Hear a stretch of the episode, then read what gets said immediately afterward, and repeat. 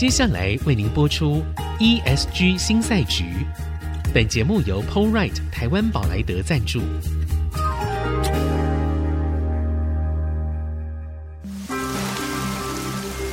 这是企业永续的世纪挑战。这是绿色浪潮下的供应链课题。再造优势前瞻的产业竞争力。欢迎加入 ESG 新赛局。掌握先机，创造新局。欢迎来到 ESG 新赛局，我是节目主持人、人工智慧科技基金会执行长温怡玲。好，我们的节目经过了一年多，那我们邀请过非常多的产业，也有非常多的专家。好，那特别在这个即将要迎接新年的时候，呃，我们节目里面哦，其实一直有一个产业，我们是没有办法碰触到的。好，那今天非常开心哦，我们请到了那个台湾的生技业代表。我们今天现场来宾哦是这样的，他还是那个台湾哦未来黄金十年的代表人物之一哦。好，博讯生物科技公司的创办人密新吴博士，来，密博你好，大家好，好，密博很很奇妙了哈，但博讯生物科技也非常奇妙，其实。因为我自己有写一本书，叫做《孙主任的经济笔记》，我不是故意要打书了哈，是因为哎，这本书也出两年了，但是重点是说，我们其实在里面在检查台湾的整个经济发展的时候。可以发现哦，其实老早在一九七零年代，我们提出台湾的发展重点里面就有生计，嗯，然后到两千年呢、啊，到之后我们又提出了两兆双星啊，哎，其实生计一直都在里面，一直都是重点产业，但是它始终就是让我们觉得好像看起来大部分有点伤心啊，对，两兆伤心啊，所以其实我们在看生计这个产业的时候啊。其实博讯不是刚成立的新公司，它已经成立了十年。嗯嗯、好，然后呢，它在这一两年非常被关注。被关注的原因是它有一个非常独特的产品跟它的服务的那种营运模式。好，所以我们想要首先先请密博介绍一下博讯生物科技啊，主要在做的事情是什么？然后为什么会忽然之间这么被大家关注？是。呃，谢谢主持人哦，给我这个机会，呃，让我来讲一下，哦，介绍一下我们公司创立的这个过程。那其实也就等于是我个人创业的过程啊，哦。那博讯生技是在二零一三年成立，然后呢，基本上是在我拿到博士学位以后的隔年，嗯哼，我几乎就创了这个公司。那创这间公司。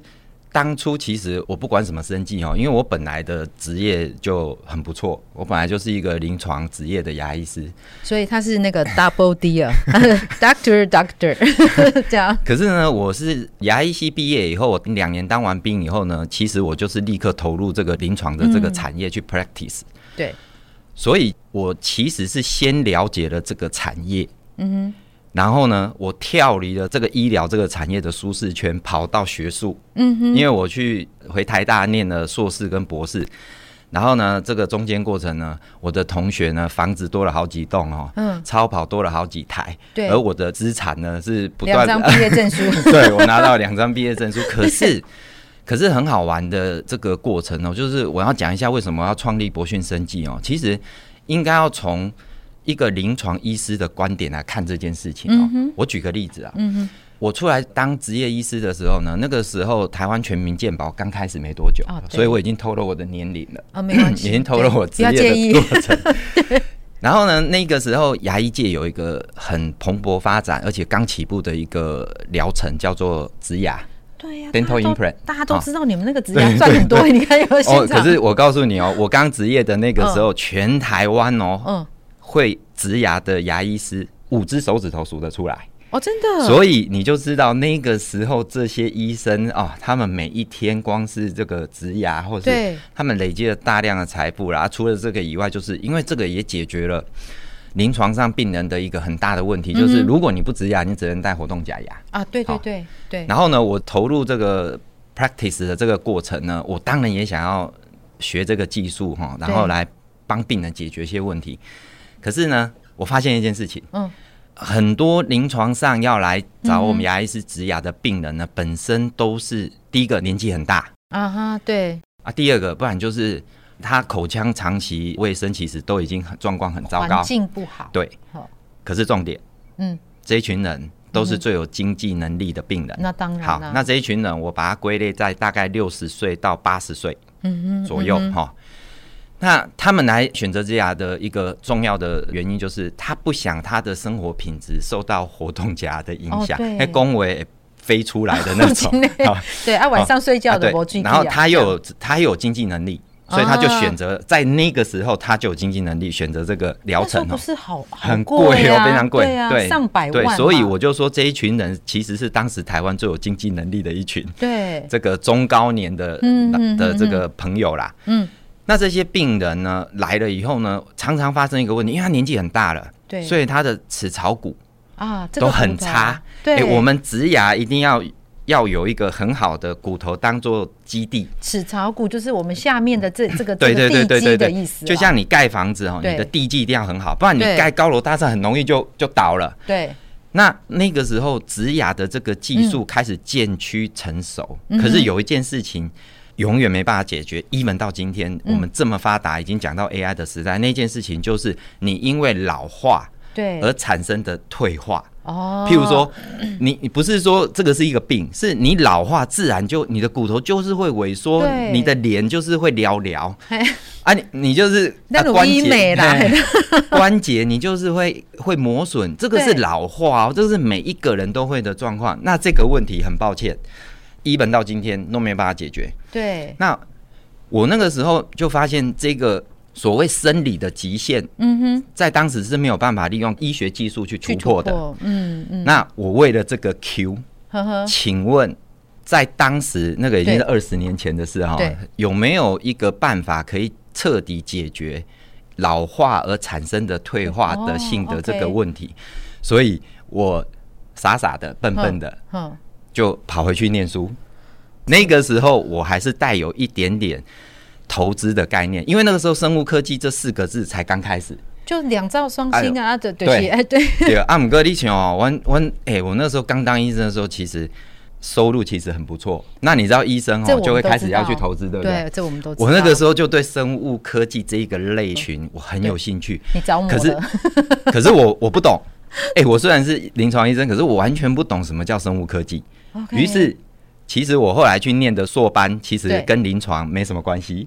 我念的是口腔生物研究所，这个研究所其实是比较基础性的。可是重点，我不是为了拿学位而去念这件事情。所以，其实我一进台大，我就有一个很明确的目标，想要去做。你有问题意识，你知道你要我要解决一个临床上的问题。对，那我去念了以后呢，其实。我的思路就跟一般的要想要拿学位的那个学生的感觉是不一样。我会到处去修我有兴趣的课，嗯，我不管这个课啊是不是跟我临床相关，我不管的。对，所以那个时候我跑去工学院修那个 MAS，哦，跟那个化学系的人修那个质谱仪。哦，真的，因为那个时候蛋白质学啦，那个什么学 proteomics，这个哦又很夯。然后你你要了解它，你一定要先去了解是什么仪器来分析这些事情。对对。哇，那个时候我就很少待在我们牙医学院，我都跑到医学院去修分子生物学。OK。哦，跑到那个工学院去修应用力学。OK。那个时候是我第一次接触到奈米。对。所以其实摊开我这个硕士班、博士班修的课，嗯哼，看不出我是哪一个系的。就 可是重点，我的主轴没有变。嗯哼，所以在我刚开始进研究所的时候，其实那个时候台湾的那个干细胞或是组织工程这些，其实连在台大都没有大师级的那个教授出现。对，那那个时候我们全部都是靠参加研讨会、国际研讨会或是 Google 对去找一下，哎，这个方向。可是我从那个时候我就锁定了这件事情，所以我进台大第一个学的。生物实验叫做细胞培养，可能哦，我们的朋友这样听的时候不知道，但我听我知道，因为我知道你们的商业模式是什么，对，所以我知道其实你在这段时间是在累积你之后所有在创业，你甚至从医学生技一路走到 ESG，对，好，这一条路其实在这个时候培养起来的，对，然后那个时候所有几乎一大部分都是靠自学，可是也因为这样，嗯、你反而没有被原来的学术框架住。对，那我本来就不是为了拿学位而学位，嗯、所以其实我更不会被框住。所以老师叫我做的题目，嗯、只要我觉得没兴趣，我是不会理他的。所以我要自己去找题目来说服我的指导教授说这个题目好。其实你已经是赚很多钱的牙医师了，你真的可以不用理他。这件事情我可以理解，我可以理解。所以反而那个时候，我所有的题目、所有的研究、所有的实验，我都是选我自己有兴趣的。那也因为这样，其实从养细胞这件事情到最后变成我的沙漠，这不是一个我当初预期的事情，根本就不知道未来会这样。只是它等于是一个无意之间把你带入的生机这个领域的一个领头的一个实验。对。而当我开始学会培养细胞这个实验的时候，其实我是非常无限的着迷。为什么？哎，我临床上常常在帮病人处理。很多事情其实都是组织的一个 level 啦，譬如说我植牙，或是我帮病人处理这个牙周病，或是怎么样拔牙，这个都是组织的 level。其实到了 cell culture 或是细胞培养，这个时候已经进入到一个微观。嗯嗯。当你看到那个细胞在那个显微镜底下的各种的那个表征，对，然后你因为加给它什么东西，它产生改变，你会觉得哇。这才是生命的本质。好，这真的非常神奇。但是我们要先休息一下，因为我等一下我要来请问说，他累积了这么多能力之后，然后又创业，然后这些能力又怎么样一步一步去把它堆叠出来？嗯。我们先休息一下再回来。谢谢。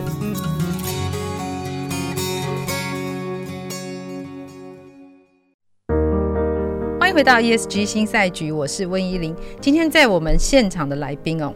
是博讯生物科技公司的创办人密新吴博士，他同时本人呢、啊，在最早期的时候也是牙医师，然后呢，他创业了十年，十年，然后他现在有一个非常重要的一个新的在生计上面极大突破的一个新的商业模式出来。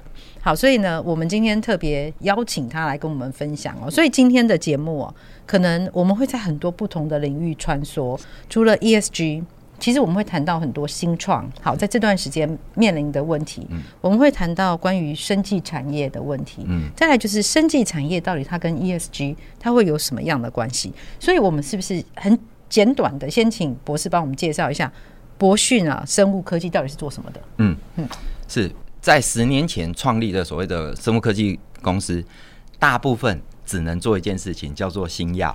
为什么？啊、对，那个是大环境上。如果你不说你做新药，嗯，你根本连募资都募不到，或者是人家连看都不看你。那是十年前，okay, 在十年前，对，只要你不说你是做新药的公司，你就是排在二流，不管你做什么，因为你不能量产。对，不是，是那个时候生技产业是一个梦。哦，对，那个时候谁能够画一个最大的梦、最美的梦，谁就赢，嗯，不管能不能成真。我完全不敢碰生技产业的股票，对，因为那个做梦做太大。没错，嗯。可是经过了这十年来，不管是局势啦，或者是整个环境的影响，大家开始要求生技产业要赚钱，对，不能再一个本梦比了，你开始要本意比。那从本梦比到本意比的这一段路，嗯哼。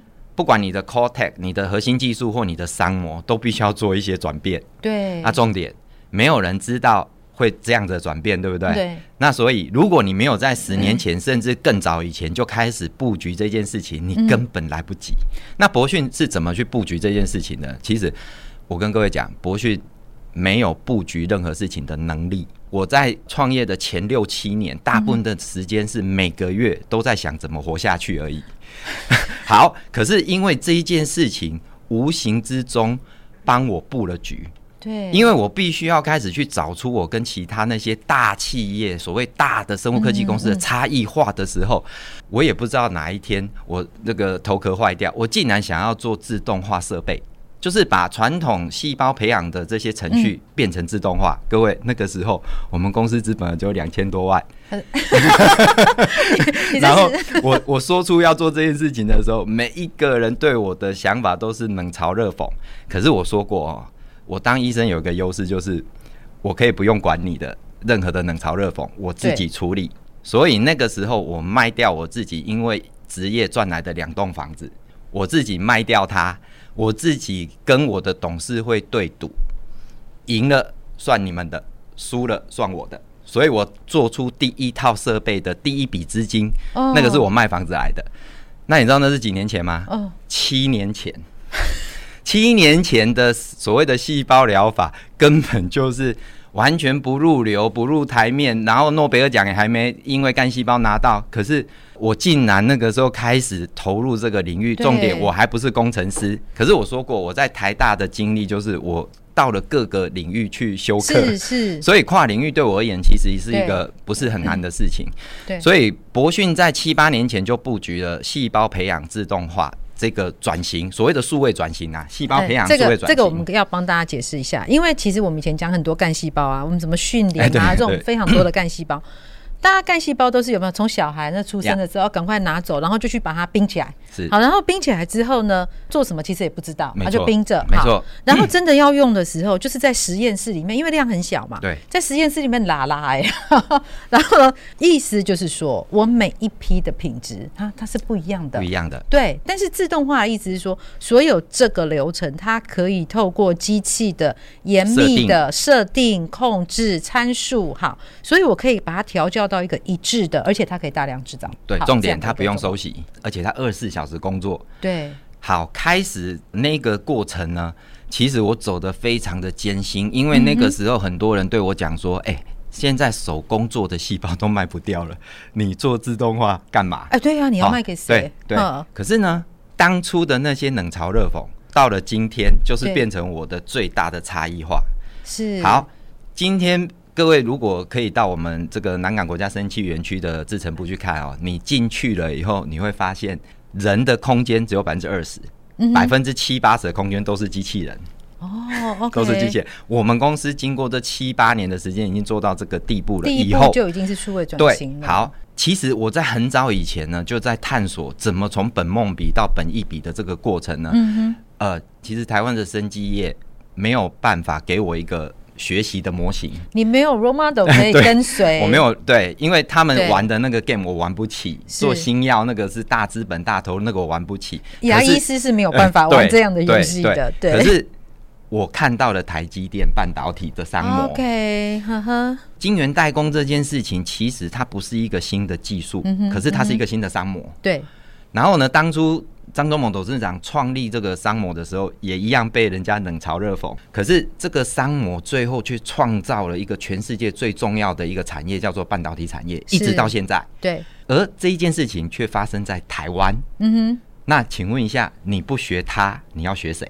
对，我没有说我我我我可以做到那么大，可是至少他的商模我可以学。所以其实你没有 role model，在生技业没有 role model，但是你是跨域去找。我看到了半导体产业的成长，被启发。对对对。Okay, 所以在细胞疗法这个产业里面，其实有一块你也可以很类似这个晶圆代工的模式，就是细胞培养这件事情。嗯，你把它单独切出来当做一个模式，你只帮别人培养细胞代工，也就是我们现在常常讲的 C。CDMO 对 CDMO，那你代工，你就有机会创造本益比。是是是。那当然，这个路程当然是很长啦。如果这个产业没有爆发，那你当然也是垮啦。对，你没有出海口。对，那只是说，因为刚好现在这个再生医疗跟细胞疗这个产业刚好在全世界都在爆发中，正好在爆发中。那请问，我已经布局了大概七八年左右的时间。是。好，所以我已经从这个所谓的生技业，其实我已经开始有一点科技业的那种感觉了。对对。那我要讲的就是说，两栋房子，对，冷冻处义无反顾，该给来。对对对。那除了这个自动化以外呢，后来我发现，当你开始做整套系统的时候，自动化设备对你都做出来了，硬体做出来了很多套，对，然后是一个系统，我就开始发现一件事情：你没有软体，它就是一套废铁。那好处就是说。这个时候，AI 的发展又开始起来了。是，是，因为以前的所谓的演算力，就算你想要做也不够。可是到现在为止呢，半导体产业跟这些科技也提供了你无穷无尽的演算力。对。但是重点，你要有数位 data。没错。自动化就是得到数位 data 的第一步。对，你不能再用手工去写什么实验记录簿，那个是没有办法转成数位 data 的。没错，所以我又刚好碰上这个 AI 大爆发的时代，所以我开始在跟别人讲说，哎、欸，我除了 auto 以外，我还要想把我的 big data 利用 AI 来做一些演算。譬如说，我要得到一个最佳化的这个工单排程，甚至影像辨识，哦，细胞影像辨识，这在我们这个产业都很重要。哎、欸，竟然我开始有 AI 团队进来了。嗯，那这个过程也都是很偶然，我也不可能，因为我们公司不是大公司啊，谁要来跑来我们公司啊？嗯、也就是这样一切的偶然之下，我们公司自己成立了 AI 团队。所以 AI 这件事情对我们公司而言，不是要来什么募资用的，它就真的融入了我们的细胞备制的制成里面，Operation Technology 里面的一环。呀呀呀，对。然后接下来呢，各位都有听到元宇宙吧？对。什么叫做 digital twins 啦，数位孪生啊？哎、嗯欸，这一件事情竟然也被我融入进来到我们的制程。为什么？我们这个产业，嗯，怕菌不怕尘，你不能有人进去。对，半导体产业是怕尘不怕菌，所以人可以进去。人就是说，我们的产业是一个几乎是要无人化。关灯工厂的一个地方，对，所以当设备出了问题，或是各种制程出了问题的时候，我们不能第一个时间人就冲出去，然后赶快去那边修，不行，我们必须要在外面先把 solution 想好，嗯、而这个时候最佳工具就是 AR。对，用 AR 就是我们创造一个 digital twins，在一个虚拟世界里面，数位数位孪生，对，它它就是我我在虚拟世界里面的细胞工厂，对，所以真实世界细胞工厂发生什么问题，你在虚拟世界你就先看到，而且看得更全面，对，因为你爱怎么看它都可以，三百六十度，对对对，然后重点我们就可以因为这样呢，可以把这个 troubleshooting 的这些 standard 的 protocol 先在外面先做一个。讨论完以后，是用最短的时间冲进去解决出来，所以我们一定要维持我们所有的备置环境无菌。要无菌，第一件事情你必须要做到无人。对，所以这些科技，所谓我刚刚提到三个科技，就是 Auto AI 跟 AR 这三个科技。对，其实各位有没有发现，它开始慢慢慢慢的越来越成熟了？是，我不用自己再去研发 AR，我不用自己再去搞 AI。我只是拿来用在我这个产业，对，对，所以我们公司创造一个独一无二的科技，叫做三 A GTP，Three A GTP，就是还是要符合 GTP 的规范之下，把这三个科技加进来，实现活细胞量产这件事情。是是，是，我要跟各位强调，活细胞量产这件事情，目前全世界还没发生。发生在了台湾的国家南港生技园区博讯的制程部。好，所以我们刚刚其实密博跟我们分享了他的整个 business model，而且他其实不是故意的，他也不是被迫转型，他都是走到哪里，他他只在解一个问题，最终的问题还是如何去解决因为老化而造成的退化的问题。对，好，那所以呢？到底这些事情为什么又会跟 ESG 有关系？在下一节节目，我们继续邀请密博来跟我们分享。谢谢大家，谢谢。